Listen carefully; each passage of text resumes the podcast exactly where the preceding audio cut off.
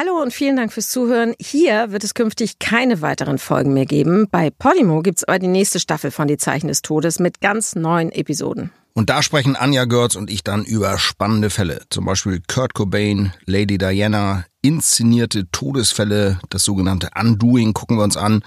Über die Verwicklung des Schwiegersohns des kasachischen Präsidenten in einen doppelten Mordfall.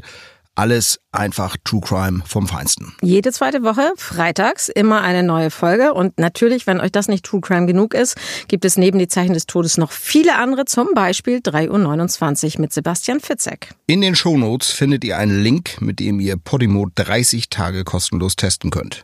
Wir freuen uns, wenn ihr reinhört.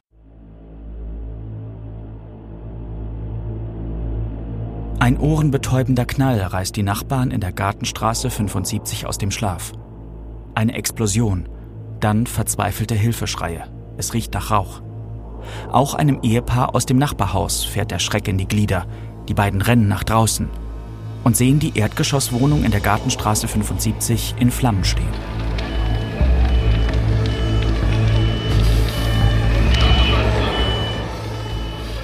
Schon bald sind Feuerwehr und Polizei vor Ort. Nachdem der Brand gelöscht ist, betreten die Helfer die Wohnung. Das Einzimmer-Apartment ist von den Flammen völlig verwüstet. In den Resten des Betts aber machen die Beamten eine grausame Entdeckung. Eine Leiche, verkohlt und völlig verkrümmt. Der Verstorbene lag in Wasser, Löschschaum und einem Haufen von Brandschutt. Wahrscheinlich die Überbleibsel von dem, was einmal ein Sofa gewesen ist.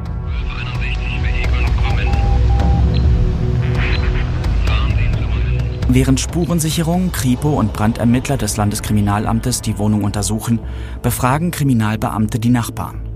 Der Mieter der Wohnung war ein gewisser Henrik Wilkens. Laut einhelliger Zeugenaussage ein alkoholkranker und verhaltensgestörter Mann Mitte 30, der schon öfter in stationärer psychiatrischer Behandlung gewesen war. Was ist hier geschehen? Wer ist der Tote im Bett? Waren die Explosion und der Brand ein tragischer Unfall oder steckt mehr dahinter? Fragen, die nur einer beantworten kann. Der Rechtsmediziner Michael Zokos.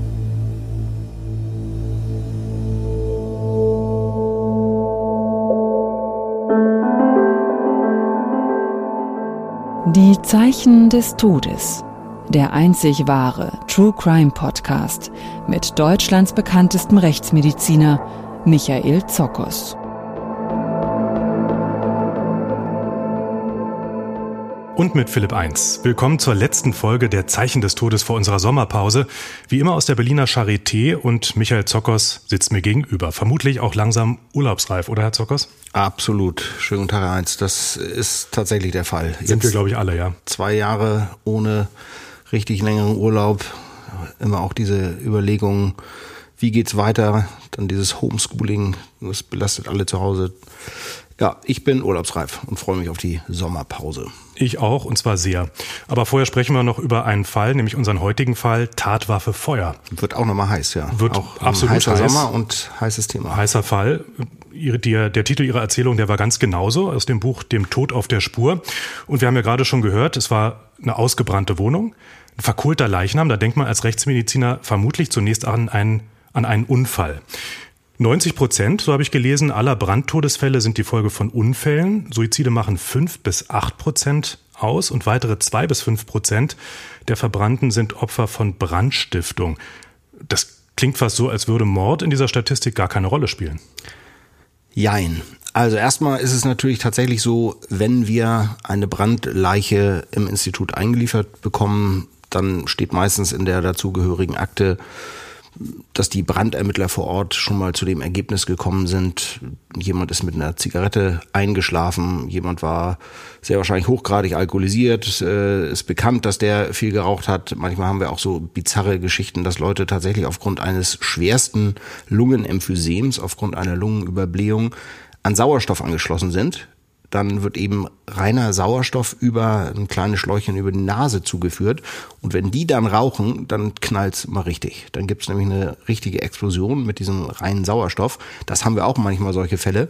Aber in der Regel, Sie sagten das ja schon, in 90 Prozent der Fälle Unfälle. Was wir selten haben, ist so eine Selbstverbrennung. Das ist natürlich auch wirklich was, was Albtraumartiges, wenn man sich das vorstellt. Ich weiß nicht, vielleicht kennen einige unserer Hörerinnen und Hörer so Bilder aus Indien oder auch gerade aus, aus anderen äh, Bereichen der Welt. Also, dass sich jemand überschüttet mit jemand, Benzin genau, zum Beispiel. Zum Beispiel aus Protest vor einem äh, Parlamentsgebäude oder vor einem Regierungsgebäude, das gibt's immer mal wieder, äh, übergießt mit Benzin, anzündet. Äh, das ist natürlich eine albtraumartige. Todesart, äh, genauso wie es auch früher auf dem Scheiterhaufen ganz furchtbar gewesen sein muss, da äh, wirklich selbst ein Raub der Flammen zu werden. Aber das sind eben so fünf bis acht Prozent diese Selbstverbrennungen oder wo jemand eben auch eine Explosion herbeiführt und es dann zu einem Brand kommt. Das sind eben fünf bis acht Prozent diese Suizide, diese ähm, selbst zugefügten Verbrennungen oder, oder tödlichen Verbrennungen. Aber der Mordbrand, wie Sie es, glaube ich, in Ihren Fachkreisen nennen, also der äh, Genau, da komme ich, da komme ich, da komme ich, da komme ich gleich drauf. Ähm, in einem Teil der Fälle ist es eben, und das ist der geringste Teil, zwei bis fünf Prozent der Brandtoten sind im Rahmen einer Brandstiftung gestorben. Das ist jetzt aber nicht so, dass das jetzt immer ein vorsätzliches Tötungsdelikt ist, dass jemand jetzt mit Benzin übergossen wird, angezündet und dann verbrennt, sondern das ist natürlich auch häufig so, dass jemand einfach zündelt äh, im Keller eines Hauses, Kinder, oben liegt eine alte Dame, die bettlägerig ist, die kommt nicht mehr raus. Ähm, und ganz selten ist eben der Mordbrand, dass Feuer tatsächlich als Tatwaffe eingesetzt wird. Dazu muss man unterscheiden. Es gibt den Brandmord und den Mordbrand. Aber was ist das der Unterschied? Ermittler äh, bezeichnen. Brandmord ist, jemand wird getötet, der wird meinetwegen erdrosselt, äh, erstochen oder erschossen und dann wird ein Feuer in dem Haus gelegt, wo sich der Leichnam befindet, um eben dieses Tötungsdelikt zu verschleiern. Das ist der Brandmord. Da habe ich auch schon in meiner Karriere als Rechtsmediziner einige Fälle gesehen. Und dann gibt es eben den Mordbrand. Der Mordbrand ist definiert als ein Tötungsdelikt durch Feuer. Und Mord impliziert ja auch schon dieses Vorsätzliche, natürlich auch heimtückische und auch das grausame Element, weil das natürlich ein furchtbarer Tod ist. Also wir unterscheiden Brandmord und Mordbrand. Wie unterscheidet man das jetzt? Das ist natürlich einerseits ermittlungsseitig wichtig von der Polizei her im Umfeld der oder des Getöteten zu ermitteln, ob möglicherweise Motive bestehen. Ganz wichtig natürlich auch immer die Brandermittler. Gab es Brandbeschleuniger an einem Geschehensort, an einem Ort eines Feuers? Und für uns ist dann immer ganz entscheidend, hat derjenige noch gelebt, als das Feuer ausbrach oder nicht. Das ist das ganz Entscheidende, denn wenn es ein Brandmord ist, wenn jemand vorher erschossen, erstochen, erdrosselt wurde, dann ist er tot und lebte nicht mehr zum Zeitpunkt des Ausbruchs des Feuers. Im Gegensatz zu jemand, der Opfer eines Mordbrandes wurde und das können wir eben unterscheiden. Jetzt habe ich mal eine Frage an Sie, Herr Eins. Was denken Sie, in welcher Stadt in Deutschland gibt es die meisten Brände? Und auch die meisten Brandtodesfälle? Die meisten Brände. Tja, ich würde jetzt wahrscheinlich als Laie mal tippen in einer Stadt, wo sehr viel mit Holz gebaut wird, weil sich da etwas leicht entzündet. Aber ähm, da gibt's ja nicht so viele Großstädte. Insofern tippe ich mal einfach eine Großstadt wie Berlin. Also wenn Sie richtig liegen würden mit dem Holz, wäre das wahrscheinlich Rotenburg ob der Tauber. Da ist ja, glaube ich, nur Fachwerk verbaut. Aber es ist ein kleines Städtchen. Kleines Städtchen. Nein, es ist tatsächlich Lübeck. Aha. Lübeck in Schleswig-Holstein hat erstaunlicherweise ähm, seit Jahren die meisten Brände und auch die meisten Brandtodesfälle. Warum, kann ich Ihnen nicht erklären, kann auch kein anderer mir erklären, konnte auch kein anderer bisher mir erklären. Aber das ist tatsächlich so und ich erinnere mich aus meiner Zeit in Hamburg, dass wir da relativ viele Brandleichen hatten. Das ist in Berlin eher die Ausnahme. Kann aber auch damit zusammenhängen, dass es natürlich, ich bin jetzt seit 15 Jahren in Berlin, dass natürlich mit Rauchmeldern und äh, mit solchen Sicherheitseinrichtungen und äh, Brandschutzvorschriften wie Feuerlöscher vor Ort in öffentlichen Gebäuden oder auch viele Menschen zu Hause so etwas haben, dass es einfach weniger Brände gibt. Das kann natürlich auch sein. Da hat sich natürlich viel getan in den letzten Jahren. Dennoch, wenn Sie jetzt mal schauen, ähm, die häufigsten Todesfälle in Verbindung mit Bränden, da sagten Sie ja schon, sind Unfälle. Aber was genau? Ist das so die äh, klischeehaft fast schon die Zigarette im Bett, ja, die dann brennt? Genau, tatsächlich. Genau. Entweder die Zigarette im Bett, dass jemand meistens hochgradig alkoholisiert einschläft. Dann gibt es natürlich auch immer Kinder, die zündeln. Das darf man auch nicht unterschätzen. Das passiert auch mal immer wieder. Und dann natürlich auch äh, Kurzschlüsse, technische Störungen, dass es eben zu Kabelbränden kommt, dass einfach technische Geräte, elektrische Geräte defekt sind. Jetzt liest man in Chaträumen und äh, ja auch manchmal sieht man das in Mystery-Serien so ganz ähm, spooky fast schon, spontane Selbstentzündung. Das ist da so ein Stichwort. Eine These also, dass ein menschlicher Körper sich in extrem seltenen Fällen selbst entzünden kann. Das klingt aber schon ziemlich nach Humbug oder etwa nicht? Ist Humbug, totaler Humbug. Also ja. ich habe sowas noch nie gesehen. Ich kenne natürlich dazu auch die Fachliteratur, die rechtsmedizinische Literatur. Es gibt nicht einen einzigen vernünftig dokumentierten Fall. In allen Fällen, wo das zunächst angenommen wurde und dann eben auch rechtsmedizinisch und kriminaltechnisch untersucht, konnte das widerlegt werden, sondern eben eine entweder eine Selbstverbrennung oder ein technischer Defekt oder ein Unfall zugrunde gelegt werden. Da war immer irgendwie ja, der Zündfunke im Spiel, das ist jetzt nicht, dass jemand plötzlich in Flammen steht. Das ist diese spontaneous human combustion, kommt aus dem Englischen, wo das zuerst beschrieben wurde. Diese spontane Selbstentzündung ist Humbug. Kommen wir doch mal zurück zu unserem heutigen Fall aus Hamburg-Wilhelmsburg. Äh, Sie hatten dann den verkohlten Leichnam aus der Gartenstraße 75 bei sich auf dem Tisch in der Rechtsmedizin und nun standen Sie vor einem echten Problem, denn der Leichnam, der war völlig verkohlt. Wie können Sie da eigentlich überhaupt eine Identität feststellen von so einem Toten? Also durch den äußeren Aspekt kann man die Identität des Toten überhaupt nicht feststellen. Auch in diesem Fall hier war zunächst mal durch die äußere Leichenschau gar nicht zu sagen, ob es sich um einen Mann oder eine Frau handelte und wie alt der oder die Betreffende war. Das war völlig unmöglich. Man muss sich das einfach so vorstellen. Eine Brandleiche ist schwarz verkohlt. Das sieht tatsächlich ähnlich aus, so wie Holzkohle. Ähm, man sieht dann häufig noch Reste der Zähne, die eben frei liegen. Je nach Temperaturen und Branddauer sind die mehr oder weniger gut erhalten. Häufig kommt es auch zu einem Aufplatzen der Bauchdecke, dass dann die Darmschlingen richtig rausquellen, einfach weil der Druck durch die Hitze, äh, da befindet sich ja auch Gas im Darm, so groß wird, dass die Bauchwand aufreißt. Die reißt auf und die Darmschlingen quellen vor. Dann gibt es auch noch die typische Fechterstellung. Man muss sich das so vorstellen, dass wie ein Fechter oder ein Boxer, also mit leicht angewinkelten Armen in den Ellenbogengelenken gebeugt, auch in den Knien gebeugt, was einfach daran liegt, dass unsere Beugemuskeln kräftiger entwickelt sind als die Schreckermuskeln. Beispiel Bizeps kräftiger als der Trizeps. Und durch die Hitzeschrumpfung kommt es dann eben dazu, dass die Gelenke gebeugt werden. Und deshalb ist eben typisch diese Fechterstellung, wie wir es nennen in der Rechtsmedizin, diese Anwinklung der Arme und Beine in Ellenbogen respektive Kniegelenken. Aber wenn ich Sie jetzt richtig verstanden habe, die Zähne sind noch erhalten. Die Zähne sind noch erhalten, die liegen dann meistens frei, die Lippen sind verbrannt, auch die, die Haut um den Mund herum, um die Oberlippe, um die Unterlippe herum ist verbrannt, die Zähne liegen aber frei und das kriegen sie eigentlich auch nicht zerstört, das Zahngewebe oder das Gebiss äh, mit einem normalen Wohnungsbrand. Da sind ganz andere Temperaturen notwendig. Und an den Zähnen können Sie ja tatsächlich äh, am Gebiss ganz oft genau. auch Menschen identifizieren. Ganz genau. Und da komme ich jetzt eben auf Ihre Frage zurück. Wie identifiziert man so jemanden? Man kann natürlich einerseits, das war auch hier in diesem Fall äh, möglich, feststellen durch die Obduktion, ob es sich um einen Mann oder eine Frau handelt, weil eben die inneren weiblichen und männlichen Geschlechtsorgane tief im Körper liegen. Beim Mann ist das dann eben die Vorsteherdrüse, die Prostata und bei der Frau ist das die Gebärmutter und die Eierstöcke und die Eileiter und das kann man dann eben relativ schnell durch Eröffnen der Bauchhöhle feststellen und durch Untersuchung, ob es sich um Mann oder eine Frau handelt. Aber man kann natürlich in Einzelfällen auch etwas zur Identifizierung sagen, wenn der Betreffende zum Beispiel einen Herzschrittmacher hat oder wenn er ein künstliches Hüftgelenk hat oder irgendwelche Gefäßprothesen oder Bypässe ähm, oder auch Stents zum Offenhalten der Herzkranzgefäße eingelegt wurden. Das muss man aber vorher wissen. Aber die zwei entscheidenden Dinge zur Identifizierung sind einerseits, was ich schon sagte, der Zahnstatus, weil die Zähne eben sehr resistent sind gegen große Hitze, gegen Hitzeeinwirkung und die DNA. Sie haben sich dann in die Arbeit gemacht, das heißt Obduktionen. Sie konnten das Geschlecht des Opfers feststellen, es war tatsächlich ein Mann. Ähm, sie konnten auch den Zahnabdruck nehmen, aber den mussten sie nur erstmal abgleichen. Bei den äh, Zahnärzten in Hamburg nehme ich an. Das war also alles nicht so schnell gemacht. Und gleichzeitig haben auch die Ermittler am Tatort weiter gewirkt und weiter analysiert. Und die haben was Spannendes herausgefunden. Wir hören mal rein.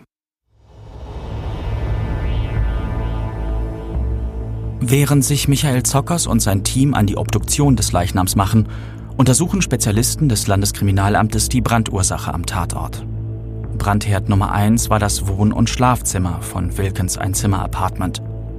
Jedoch hat die Spurensuche noch einen zweiten Brandherd in der Küche gefunden, die nur zum Teil von den Flammen vernichtet worden ist. In der Küche finden sich die angeschmorten Reste eines 5-Liter-Kanisters sowie eine Einwegspritze mit klarer, leicht gelblicher Flüssigkeit. Dem Geruch nach zu urteilen Benzin. Einwegspritze und Benzinkanister. Das kann schon mal kein Unfall gewesen sein, vermuten die Polizisten. Die Wohnung wurde in Brand gesetzt. Als Todesursache bleiben daher nur zwei Optionen. Suizid oder Mord.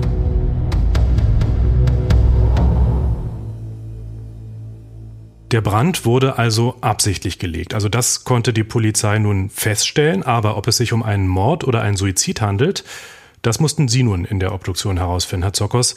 Und zunächst haben Sie sich ja gefragt, ob das Opfer vor dem Brand schon tot war oder ob es erst in den Flammen ums Leben kam. Inwiefern war das jetzt für Ihre Obduktion entscheidend und für die weitere Ermittlung?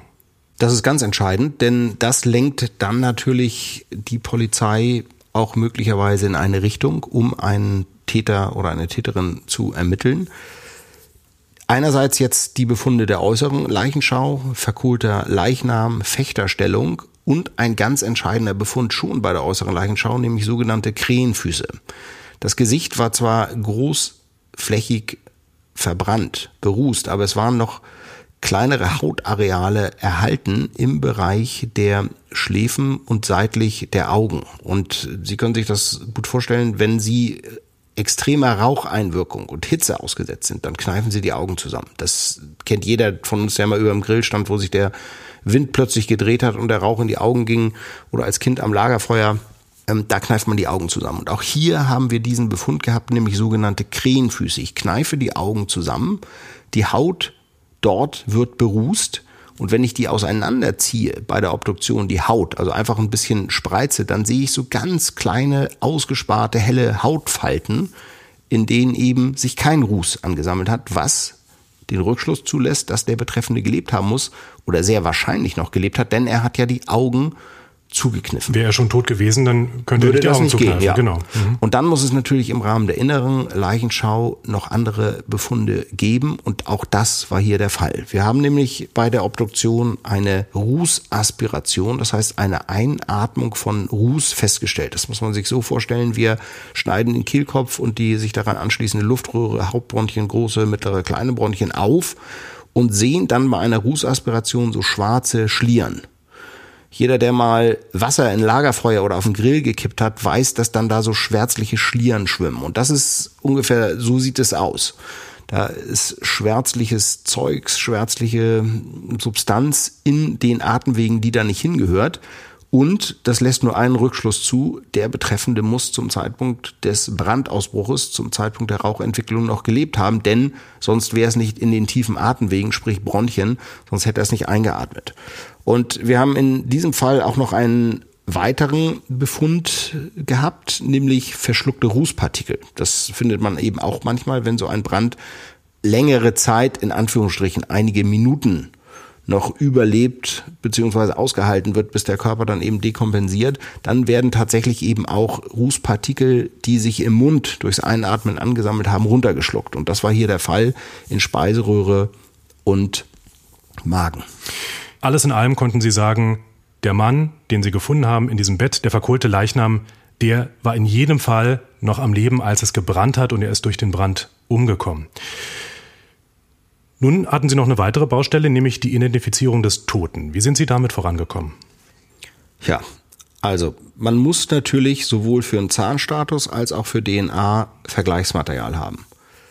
Das ist eigentlich für DNA relativ einfach. Da kann man sich eben aus der Wohnung eine Zahnbürste oder eine Haarbürste oder einen Rasierer holen, wo eben kleinste Hautschüppchen DNA-mäßig verwertbares Material dran ist oder Blutstropfen, Haare mit Wurzel, all sowas.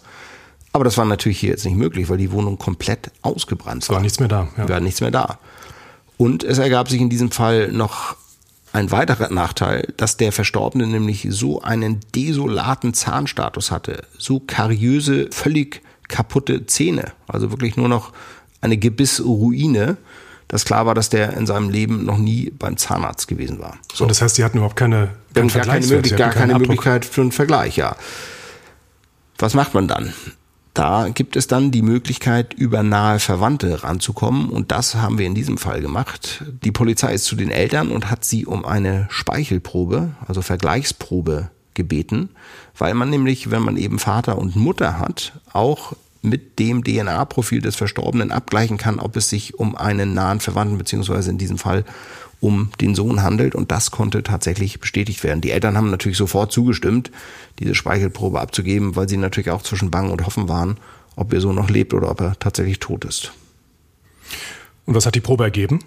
Das Ergebnis der DNA-Analyse hat ergeben, dass es sich zweifelsfrei um den Mieter Hendrik Wilkins handelte. Das heißt, das konnten Sie jetzt wirklich ähm, sagen, das konnten Sie jetzt Absolut. wirklich bestimmen. Absolut, das war gesetzt. Mit absoluter Sicherheit. Ja. Und Sie konnten sagen, der Tote war noch am Leben. Was war jetzt also Ihr Fazit aus rechtsmedizinischer Sicht? Was ist die nächste Fragestellung? Aus rechtsmedizinischer Sicht ist natürlich jetzt die Fragestellung, ist es ein Suizid oder ist es ein Tötungsdelikt? Dieser Kanister und die Spritze, die deuten natürlich in beide Richtungen. Es kann ein Täter auf seiner Flucht oder kopflos diese Utensilien zurückgelassen haben, aber auch der Betreffende kann natürlich das verwendet haben, um sich anzuzünden. Und was nun wirklich passiert ist, das musste die Kripo rausfinden. Und die Beamten haben einige Tage später auch tatsächlich eine Lösung des Falls gefunden und die ist mehr als überraschend.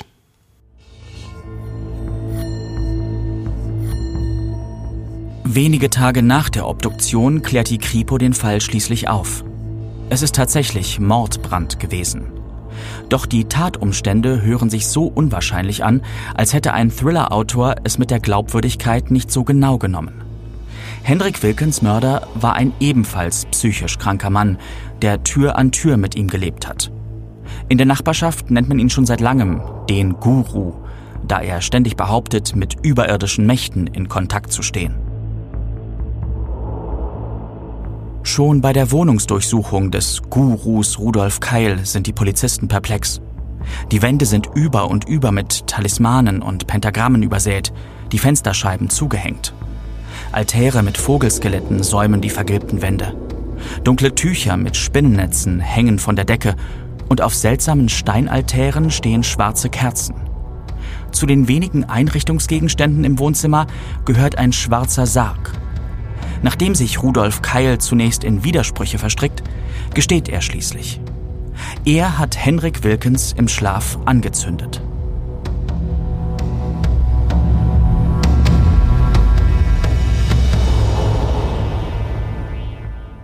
Ja, Herr Zokos, Rudolf Keil war geständig, er hat das Opfer im Schlaf angezündet. Was genau war da geschehen? Der Verstorbene, Henrik Wilkins, war ja nicht nur verhaltensauffällig, verhaltensgestört, sondern auch völlig desorganisiert. Und der ihn betreffende Sozialarbeiter hat berichtet, dass er seinen Wohnungsschlüssel schon lange Zeit verloren hatte und äh, nur noch durch das Küchenfenster im Erdgeschoss in die Wohnung ein- und ausgestiegen ist, wenn er also gekommen ist und gegangen ist.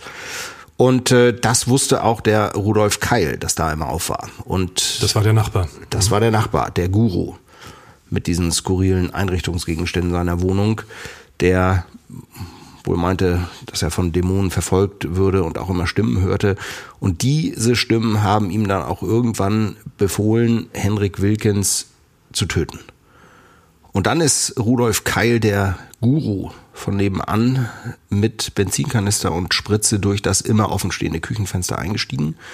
Er fand den hochgradig alkoholisierten Wilkins auf dem Sofa, auf diesem Schlafsofa liegend vor. Wir haben im Nachgang der Obduktion dann auch toxikologisch nachgewiesen, dass er 1,5 Promille hatte, also eine Blutalkoholkonzentration von 1,5 Promille. Das ist ordentlich, auch zusammen mit mehreren Beruhigungsmitteln, was auch erklärt, dass er ja, schlafend und sicherlich schwer erweckbar auf diesem Schlafsofa lag, als Rudolf Keil in seine Wohnung einstieg. Und Rudolf Keil, der Guru, hat dann mit dem Benzinkanister einen ersten Brandherd beziehungsweise eine erste Benzinlache gelegt im Wohn-Schlafzimmer. Das war eben ja eine Einzimmerwohnung. Und ist dann mit diesem Kanister Richtung Küche und hat dabei eine Lunte gelegt. Und zwar hat er Benzin in diese Spritze abgefüllt und dann kann man sich vorstellen, dass eben so ein paar Tropfen oder so eine Spritzspur gelegt wird Richtung Küche und hat dann dort Feuer gelegt. Das heißt, das hört sich an wie im Film, oder? entzündet. Hört sich an wie im Film. Es sieht im Film aber auch einfacher aus. Was er nämlich völlig unterschätzt hat, ist diese Stichflamme, die von Benzin ausgeht. Und er hat diese Lunte angezündet und ist dann selber erschrocken über diese Stichflamme und über diese Heftigkeit des Feuers schon bei diesem kleinen Brandherd in der Küche, von dem aus dann eben diese Lunte entzündet wurde und es ging ins Wohnzimmer und hat deshalb eben seine Utensilien, sprich Benzinkanister und Spritze liegen lassen, ist sofort geflüchtet. Henrik Wilkens wurde ja von Sozialarbeitern betreut, das sagten Sie gerade. Rudolf Keil, der Nachbar, der Guru hingegen, der war sich offenbar völlig selbst überlassen. Wie hätte man verhindern können, dass es so weit kommt, dass also diese beiden Nachbarn, die ganz offensichtlich Hilfe brauchten, äh, dass da der eine den anderen umbringt und dann auch noch so schrecklich mit einer, ja, mit, mit, mit Feuer? Also ganz ehrlich, ich glaube, das hätte man nicht verhindern können. Das war wirklich eine unheilvolle Konstellation, dass da zwei schwerst psychisch Erkrankte Tür an Tür nebeneinander wohnten. Der eine paranoid halluzinatorisch, der Keil, der andere laut und randalierend, nämlich der Wilkins, der dann den Zorn seines Nachbarn, seines ebenfalls psychisch erkrankten Nachbarn auf sich gezogen hat. Ich glaube, das hätte man nicht verhindern können. Und das ist auch so was, was ich natürlich häufig mitbekomme, dass psychisch Erkrankte Straftaten begehen, ohne Herr ihrer Sinne zu sein, ohne eigentlich zu wissen, was sie da tun. Das gibt es immer mal wieder, dass jemand vor eine Straßenbahn geschubst wird hier in Berlin und äh, der oder auch für eine einfahrende U-Bahn und die Täterin oder der Täter stellt sich dann als wahnhaft äh, oder stimmenhörend heraus. Das ist etwas, was sie, glaube ich, nicht verhindern können. Worauf man aber in meinen Augen im Moment viel mehr achten muss, ist, dass man psychisch Erkrankte nicht aus den Augen verliert. Und da mache ich jetzt mal den Bogen zu unserem Einstieg, weil wir sagten, wir sind alle urlaubsreif. Corona, fast zwei Jahre kein Urlaub mehr, kein Sommerurlaub, zumindest im letzten Jahr nicht. Ähm, da ist leider auch viel schiefgelaufen, was psychisch Erkrankte, was gerade die ambulante Betreuung von psychisch Erkrankten anbelangt, weil viele Praxen einfach dicht gemacht haben. Gerade im letzten Jahr dann auch im Laufe der dritten Welle und diese Menschen niemanden mehr als Ansprechpartner hatten. Und da können sie auch nicht, wenn sie psychisch erkrankt sind und Hilfe brauchen, einfach mal mit einer fremden Stimme am Telefon drüber sprechen. Da brauchen sie ihren vertrauten Therapeuten, Therapeutin. Und äh, das ist etwas, worauf wir, wenn so etwas jemals wieder passieren sollte mit so einer Pandemie, viel mehr achten müssen, dass wir diese Betroffenen nicht aus den Augen verlieren. Das war Tatwaffe Feuer, die letzte Folge der Zeichen des Todes vor der Sommerpause. Toll, dass ihr wieder zugehört habt und falls ihr noch nicht genug kriegen könnt von Michael Zockers und seinen spannenden Fällen, folgt ihm doch auf Instagram. Ihr findet ihn unter dem Namen Dr. Zockers. Alles Gute und bis bald. Ich bin Philipp Eins. Und ich bin Michael Zockers und wünsche euch allen einen guten Sommer. Die Zeichen des Todes, der einzig wahre True Crime Podcast mit Michael Zokos, Gerichtsmediziner und Professor an der Charité Berlin.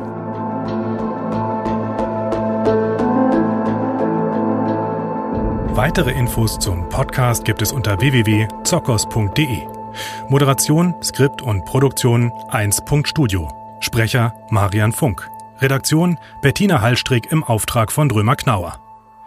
Michael Zokos ist auch Autor zahlreicher True Crime Thriller. Im aktuell erschienenen Roman Kaltes Land ermittelt erstmals die Berliner Rechtsmedizinerin Sabine Jao. Im Oktober folgt dann ein neuer Fall für das Kieler Team rund um Paul Herzfeld.